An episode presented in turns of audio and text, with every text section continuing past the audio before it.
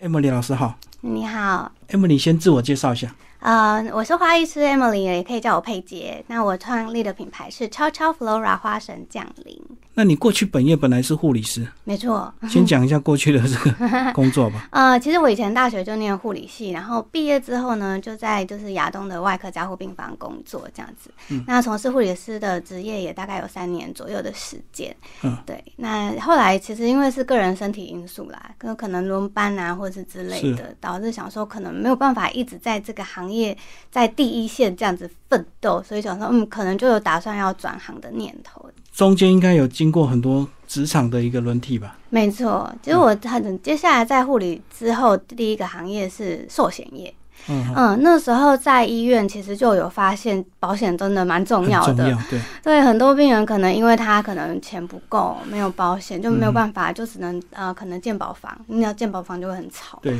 对，或者说他没有办法哦，加护病房最常就是自费药自物。费医疗。嗯，没错，所以就觉得哎、这东西很重要，那就想要做这方面的，觉得哎、也是一个不错的行业，就来走走这个部分这样。那你应该有很有说服力啊，应该业绩不 错啊。业绩还不错，真的还不错。嗯，对，尤其在医疗险方面，就是做这样的保障的部分。那后来怎么样走到这个花艺 啊？哦，应该说做哦做业务工作时间就比较弹性。嗯那其实我做呃保险业的正职也做了至少有五年以是上。对，那这过程中就会发展自己的兴趣。嗯嗯，那其实一开始接触花艺是因为我要送我妈妈礼物。可是我已经想破头了，真的不知道送她什么，因为送了二十几年，就是妈妈也不喜欢你乱花钱，对，然后每次送礼物就问说啊这个多少钱这样嗯子，，后来就觉得啊我可能要自己做东西，手作。对手做，就觉得嗯来送个小礼物好了。嗯但是其实我一开始接触的不是不是永生花，是鲜花，嗯因为那时候比较普遍，也比较容易取容易取得，对，嗯，那时候我还印象深刻是去上那个六福皇宫的花艺课，嗯，他们刚好开了一个呃，针对母亲节送一个花礼这样。结果我上完课，然后鲜花都很大盆嘛，嗯然后带回家啊，我妈妈看到说，哦，这个很漂亮哎，啊，可是妈妈妈妈这个要放哪里嘞？就是我还要整理它呢，嗯对，所以她觉得有点麻烦。这样哦，所以你是学一个盆栽的一个这个插花，就对对，，一开始是嗯嗯嗯。对，就想说，哎、自己手做动动手做一个也很漂亮，这样子。那后来就想要去怎么样把它保存下来？嗯，后来就啊，因为我太快被打枪了，离母亲节还有一个礼拜。就卸掉了。对是吧，然后我妈就说啊，这样子根本就撑不到母亲节，她就死掉啦。我就说、啊、好像也对，赶快再去找个备案。然后那时候在网络上就搜寻到，哎，有有个什么叫做不雕花。我一开始想说，该不是假花吧？是， 就后来先在网络上问了一下老师说，哎、它不是哦，它是真花。我就很好奇，想说，嗯，真花，然后不会凋谢，很奇怪。想说，那我先去上课看看，然后顺便刚好也要做功课嘛，因为要送妈妈礼物，就先做一盆花再说这样子。嗯所以第一次接触是因为这样，所以不雕花跟永生花不一样，呃，其实是一样的，只是嗯名名称称不不。同。所以不雕花跟干燥花就真的不一样，对不对？嗯，不一样。那我就简单介绍一下永生花、不雕花跟干燥花差异。干燥花大家都是比较知道的，就是倒吊风干，对，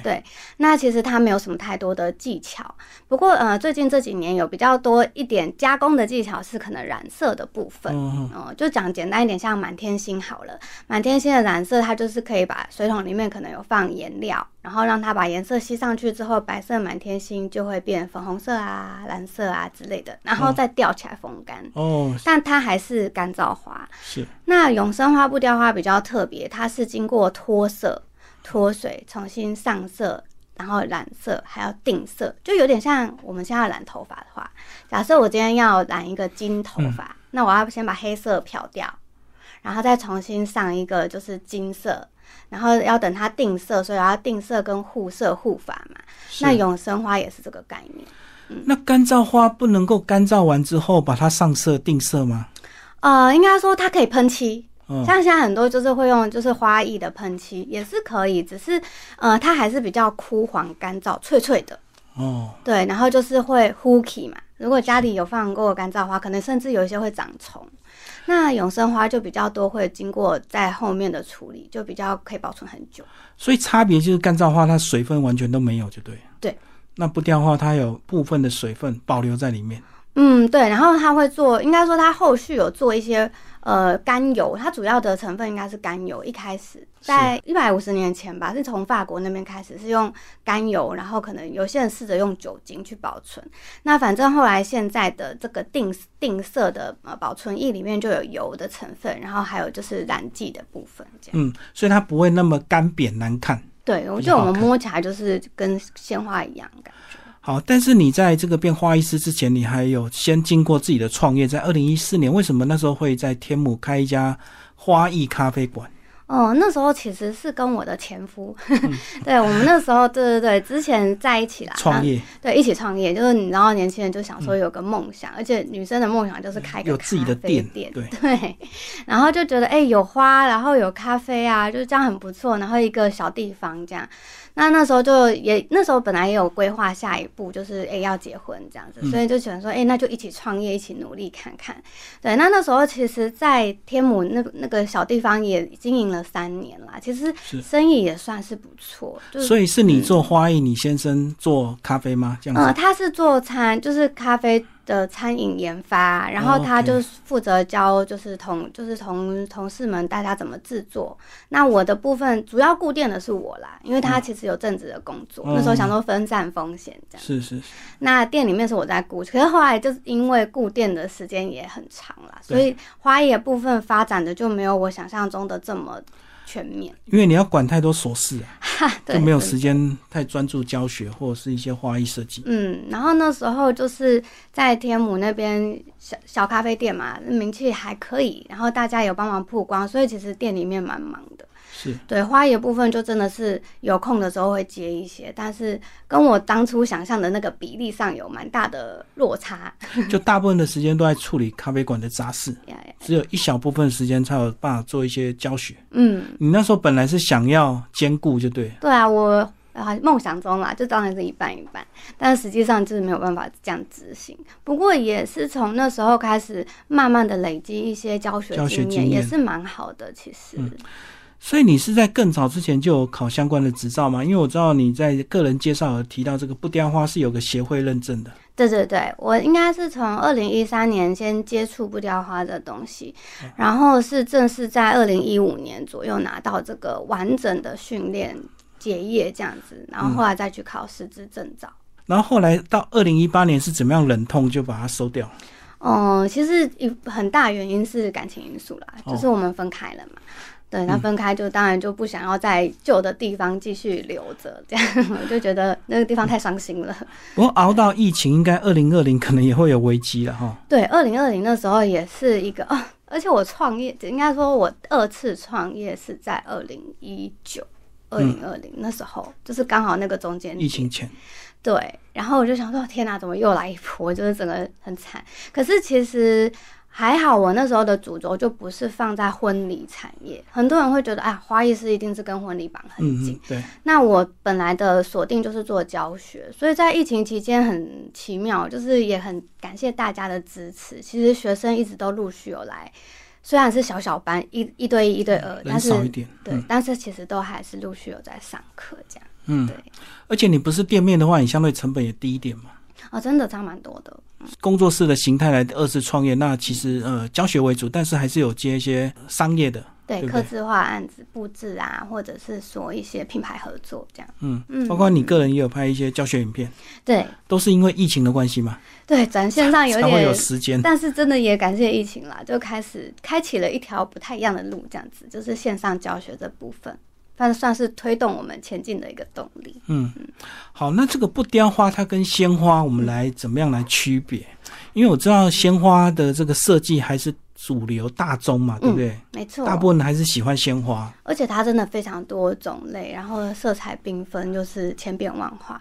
那不雕花的话，其实最近这几年在台湾流行，主要原因是因为它很方便啊，它就是懒人花，我都说是懒人救星，因就为不用一直替换。对你不用换，然后它就是一直保持这样子。可是以厂商的角度来讲，他不希望你们发展不对，是其实有点矛盾的，对就啊是最哎好它大家好像都用没得鲜花，一两个礼拜就要一直就换。谢了什么的，对对，嗯，不过可能因为在台湾的市场比较特别，台湾还没有真的把花艺非常的落实在生活里面，所以其实大家。对于花的想象跟应用，通常就是在送礼这件事。嗯，所以，像为什么永生花在台湾这两年很红，就是因为大家都是主打说，哎、你这个东西送礼你送人送人，它不会马上坏掉，嗯人家不用费心照顾，然后睹物思人嘛。我这个礼物一直在那里，我每次看到礼物就想到你，这种感觉就啊，对对对，那我觉得我应该买这个东西，嗯，啊，我应该学这个东西。那我们在推广上面也会跟大家说，其实你插完这盆花，像我自己就很常这样，我这盆插了，看看腻了，我就把它全部拔掉，再重新组合重。组。对，所以其实它可以也是可以千变万化。嗯，你刚刚讲到这个，大家对花艺没有落实在生活，这个不是跟景气有关系吗？景气不好，大家都 对，就没有心情去插花，不管是鲜花或永生花都没心情啊。也是也是这也是真的，就是我不想花那么多开销，感觉这是有它不钱重要有啊闲的对人去做的娱乐嘛。对，所以其实这几年的景气真的对大家蛮大影响。我觉得不管是哪个产业都是一样。嗯那像鲜花的花农，因为我们也跟批发商都蛮熟的，是，他们也真的是很惨，像花农的花都销不出去，然后真的都只能丢掉作废。那农作物作废就是等于什么都没有，他过去对的努力都白费了。对，它保鲜期很短，嗯，尤其是你看现在夏天，就是、嗯，熟的更快。对啊，就是很快就烂了、枯萎了，所以其实也蛮辛苦啊，大家都不容易。嗯，好，我们看到过去传统的花艺会讲究意境，会对嗯找一个很漂亮的盒子，然后插的很漂亮。对，呃，那不雕花一样有这样的讲究吗？呃，也会再搭配花器上面，就是一些哦盆器器皿。也是可以变化。也是可以变化。那我们也会搭配像，呃，刚好一个是盆器，然后一个是包装纸，那你就可以看你自己的需求去做一些，不管是颜色啊、材质上面的调整，嗯然后再去呈现你想要呈现出来的感觉。我们也可以走日式精致小巧，哦，那像韩式就会比较稍微奔放一点，是线条上面比较活泼，有一些空间感。嗯，对。那当然，包装花束现在其实也是很千变万化啦。那它通常都是礼物的这个主角还是配角？是陪衬的吗？你说花吗？对，嗯，如果它大一点，像这个的话，它通常就是个主角，啊因为通常会送到大一点，有几个状态，就是可能开幕啦、嗯乔迁那啦、大型的。生日啊，它就是要人家摆出来看的，所以它基本上是主角。不过它有可能当配角，例如说，我跟一些酒商的合作，他嗯们的酒才是主角嘛，对，那它就可能是这个礼盒里面的一部一分。部分。或者是现在很流行，就是化妆品、保养品，它的包装也很漂亮，但是它就把它放放在一个花盒子里面。像这种的呃品牌性的合作其实也蛮多，嗯所以它可以当主角，也可以当配角。而且我觉得它有个质感，有个好处是，它是天然的东西。对，对我们做了很多这个陪饰品，如果是塑胶的话，大家会觉得说，嘖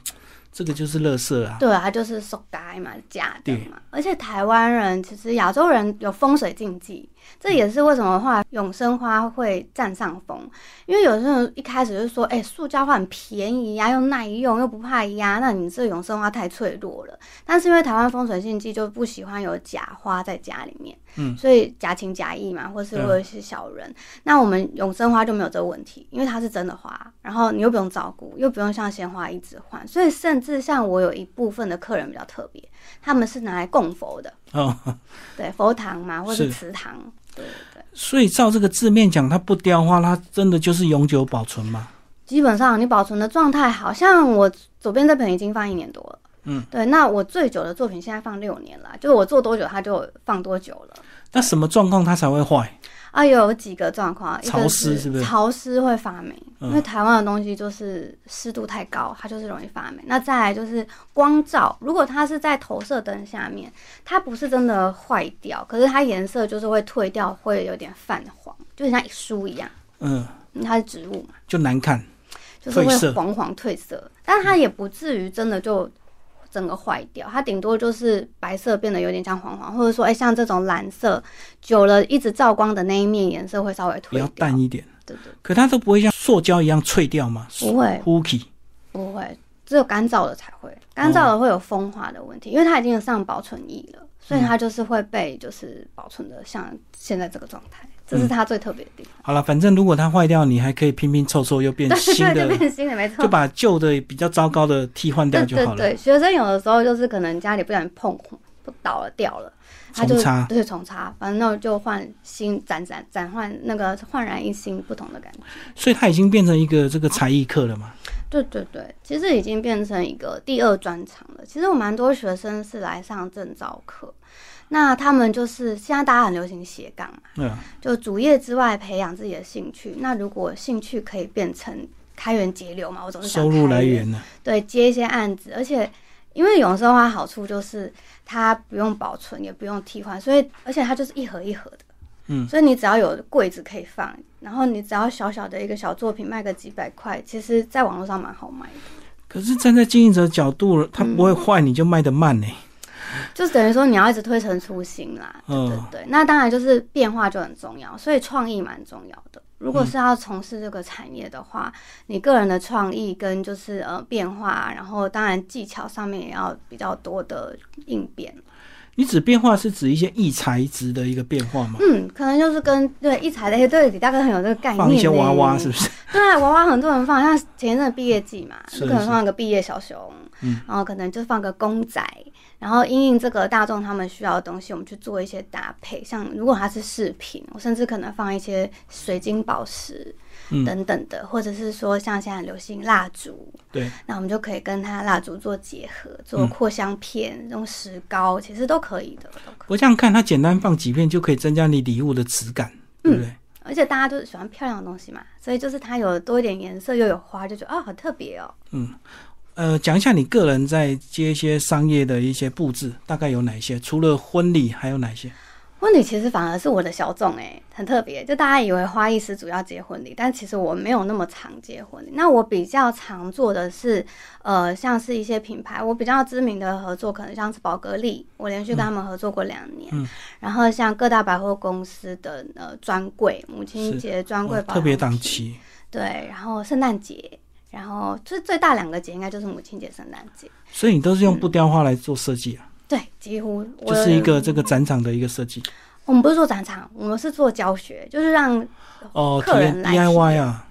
然后我比较常做的就是 VIP 的沙龙，他们可能哦花艺讲座、礼宾会，或者是说，呃，可能像讲最简单，百货公司最常满额赠嘛。嗯可是你老是送礼券无聊了，那他们会针对他们自己各各个品牌 VIP，就说，那你可能满满额一万，然后我们可能花艺师礼拜几他会来驻点，那我们就邀请你来一起。同乐，然后当哦天我们可以体验保养，然后又可以美美的做个下喝个下午茶，然后做个花，然后你就带礼物回家这样。就提升客户的品味。对，然后也增加他们回馈率啦。嗯对嗯，那像比较特别是像我在宝格丽去做两年嘛，我觉得有一部分很特别，是因为我去会穿戴他们的珠宝。是那因为我的人会一直出现在这些 V V I P 的旁边，因为我要指导他们。嗯，走来走去对，然后我身上的东西都会被卖掉。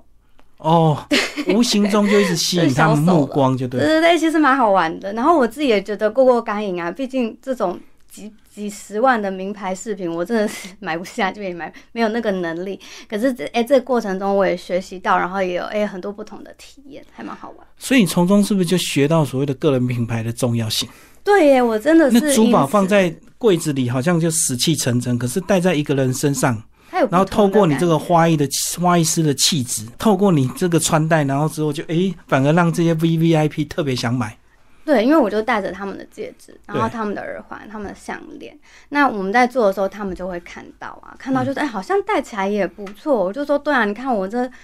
短短甜不辣的手戴起来也不错。那如果戴在你身上，一定更漂亮。嗯，那他们就会想说，那我试试看这样。是那无形间也做了各种，就是我们互动之间，让这个品牌也受益蛮，就是有不同的收获啦。所以你就是透过品牌的合作，你也找到自己自媒体的个人品牌经营的重要性，算就是开始努力的拍影片。对，就开始想说，哎，试试看，有各种的，就是呃呈现方式啦。对，嗯，这个相对性风险也比较小了哦。嗯，对啊，比较简单一些。嗯对，那只是要去做一些经营跟一些设计的东西，这样。好，那透过教学，你自己个人会学到什么？学生的创意会不会反灌到你的个人思想里面？会，就因为真的学生都会是乱，做，可是好玩，就对是教学相长，而且他就是会突破你的创意。对，他们很有趣，尤其是因为我的课程很常是团体，像我之前还有去那种呃大同社区教老人家。长辈常青班呢？对长青班，因为他们就是年啊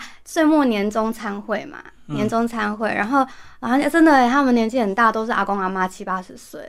教他们做个小花束，哎、每个人想法不一样，然后阿公就不，他就说不要，我不爱按那擦，我好擦黑管管乐乐黑。还有他的个人可的是想他法，对很有想法，然后插出来的东西就是他不是我想象要他们做的，但是也无妨，因为他很开心。对然后做出来的作品其实也很好看，就不同的感觉。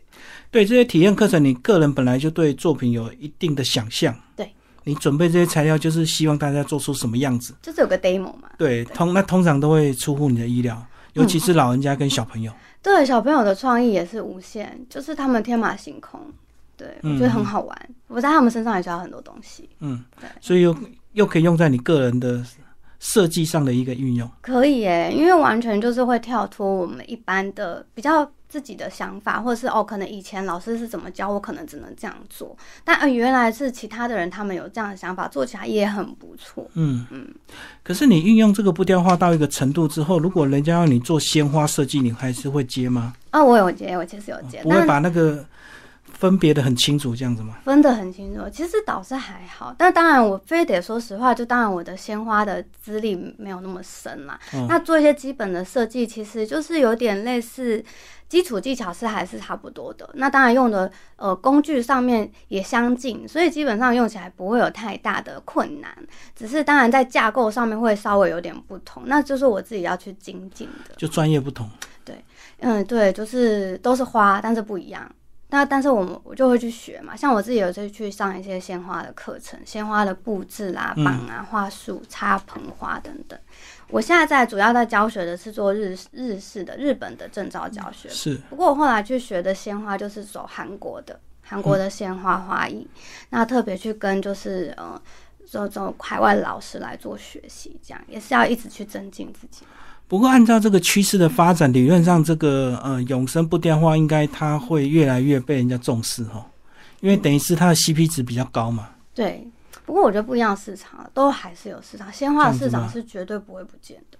因为鲜花还是有它无可取代的美丽跟它的就是啊，再来是有一些成本其实是相对低了。其实说实在，你如果要做婚礼布置，是不可能用永生花，太我懂高，它就是太贵一了次性嘛。对，所以我当然在选择上可能就会用鲜花，或甚至是可以 reuse 重复使用的对对仿真花。所以每一种不一样的材质，在它运用上就会完全不同。哦，所以你才讲说你比较不会有这个婚礼的一个这个呃接场，对对对对，其实我因为它真就的接不了适合的花种不同。对啊，那就不是我的专长。那我就比较像，如果我们其实大家很特别，像我后来也被打通一个思维，人家都说哎，你们同业很竞争哈，因为大家都想要同业竞争，但我后来就觉得同业应该要合作、对啊对啊对啊每个人的专长不一样。所以就是，当我今天有客人他真的有布置的需求，我就会推荐他给我就是同业的其他有这个专长的花艺师。所以我觉得我们在互相之间的这样的交流，也让我学习到很多东西。所以你就一直专注在这个领域嘛，没有变形变成所谓的一些什么呃整体的一个规划设计，整体规划设计，因因为很多人都会跨领域，到最后斜杠就变成啊好我来帮你软统筹装，师啊对什么之类。目前还没有到那个地方，不过其实我自己的在接案子，不管是接布置或者是刻制作品，even 他今天只是要送一个开幕花，我都会请我的客人提供现场的照片，或嗯是 even 有时候不是现场照片，他只是要送这个人生日礼物，我就会说我可以方便看他的照片嘛，或者是说你跟我描述他的个性，是其实都是非常克制化的。我反而不喜欢我要那个一模一样，我就说没有什么东西是真的一模一样的。嗯对，那我宁愿就是我们来多一点时间沟通，但是我送礼可以让你送到心坎里。对方会觉得这个东西是符合我个性的，这是啊，原来我平常穿的颜色你有在注意，他觉得你很用心，是对，或者说哦，我的店面就是橘色跟黄色的配色啊，那你今天送来的这个开幕花有跟我搭呢，我觉得这样很好看。这个就是个人的敏感度，对不对？嗯，也算是啦，也是我自己就是走进这个行业一段时间之后，觉得哎、其实应该这么做。对，因为我知道很多各行各业，如果你专精到一个程度，有时候你会太以自己的技术为本位，有时候就会忽略客人的感受。嗯，因为有时候毕竟他花钱，对我们有时候哎、一开始真的会耶，一开始想说啊，我到底要不要给他一些建议，要不要给他就是什么？那有时候客人听不进去，那当然其实总归到最后还是以他的意见为主轴。对啊，有时候你会觉得说，哎呦，客人这样子很俗气耶，你不能这样配色哦，你不能够这样 啊子。那有时候客人就很受伤啊。嗯，他其实花钱沟还要通被的你艺教术训 沟通艺术啦，有时候会跟他聊，就是哎、诶你为什么会想要这样配色？那哦，他说哦，我就是很想要大气啊，或者就是要有雍容华贵的感觉。那我就会说，那也许我们试试看，这样子你觉得会不会比较好？嗯那或者是说，哎、我搭搭看，这样你你看看这样子的感觉，你喜不喜欢？那如果你真的不喜欢，我们就换回来。所以这样讲，其实你早年啊开咖啡馆，应该对你现在创业有帮助，就是要跟客人沟通互动，对，所以我就不说能够其以实专业至上。真的不行哎、我觉得在这个东西这件事情，可能从我做护理就是。哦，对，护理更需要。嗯，因为我们护理有护理的专业，但并不是每个病人跟家属他都听得懂，或者是他听得进去，因为他的生活模式就是这么久了，他的坏习惯就是这么久了。你对让他今天戒烟，他就是不可能嘛。就要包容他，有时候可能还要半开玩笑。对，就是要跟他用不同方式互动，让他知道说你是关心他，你不是那个教官要来教训他。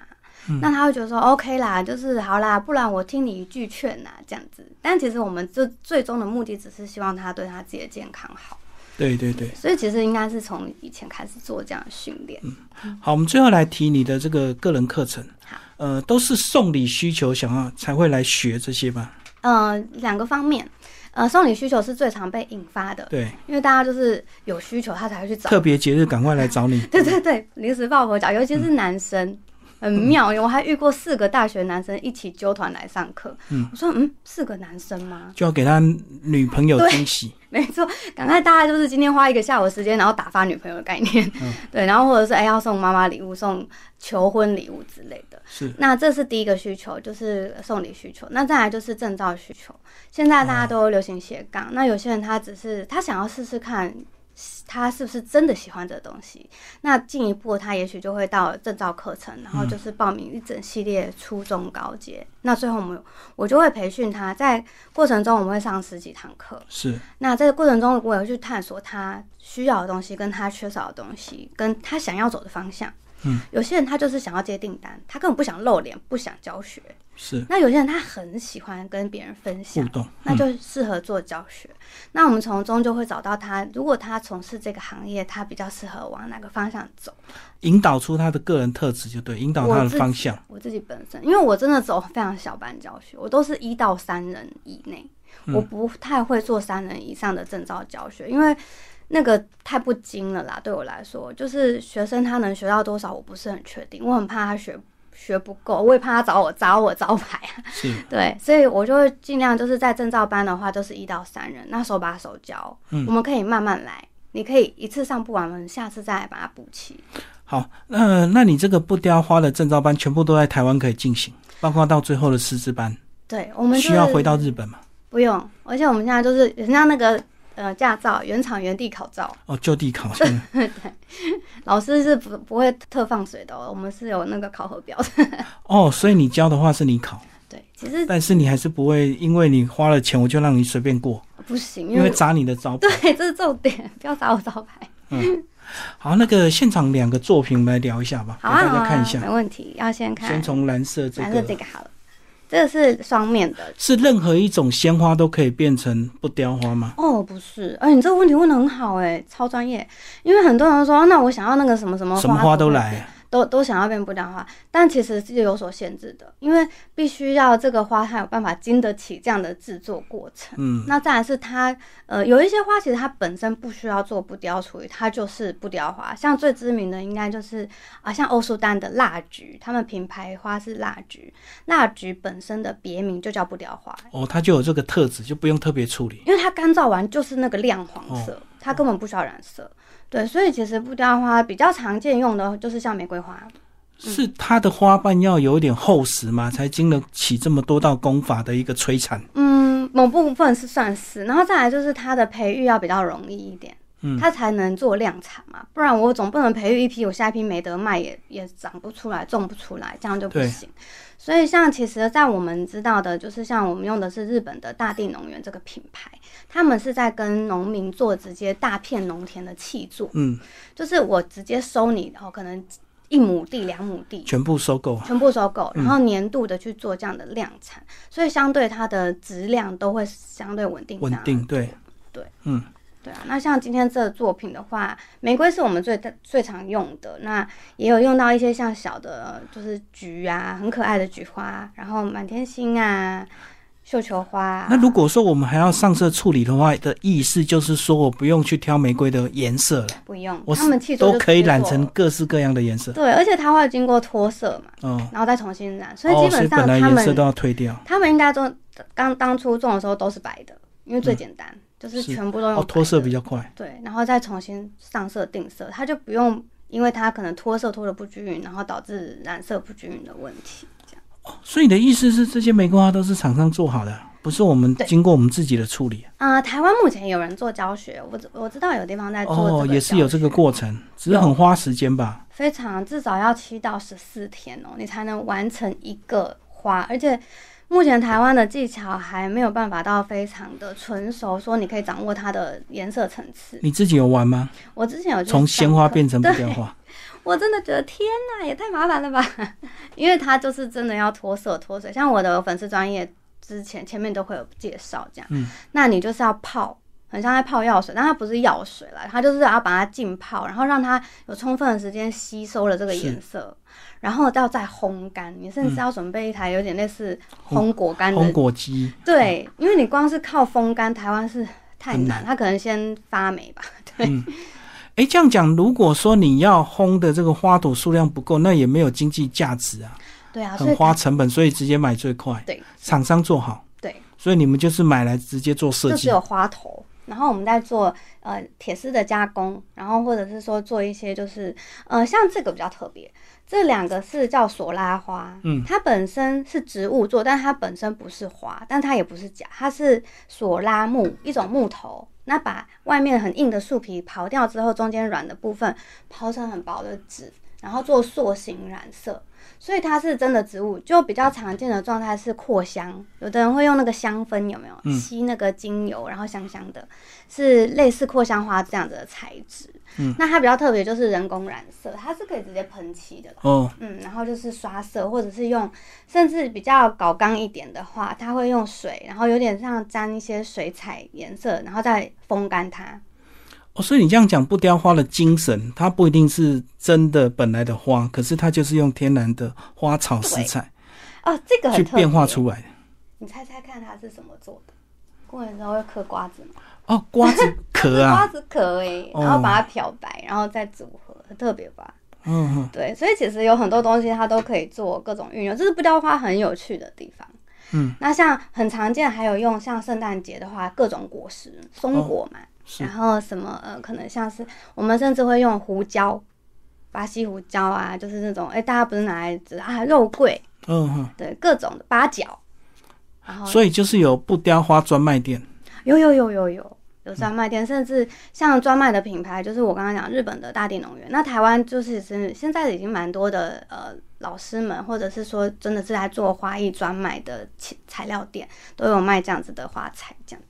嗯嗯，哦，我以为这个不雕花是自己从鲜花变成这个样大子，家都是这样想的，但是其对啊实也可以去学，我觉得蛮有趣，就是先了解它怎么怎么做成的，你就会发现其实它并不简单。我还是进口人家处理好的，然后再去做设计。所以为什么我是花艺设计师？因为我们主要是做设计为主的，制造这端反而不是我们很主轴在做的事情。这样但是你们手上还是要有很多不同的花材嘛，对，没错。才能够激发自己的创意。所以真的就是一整面墙的花，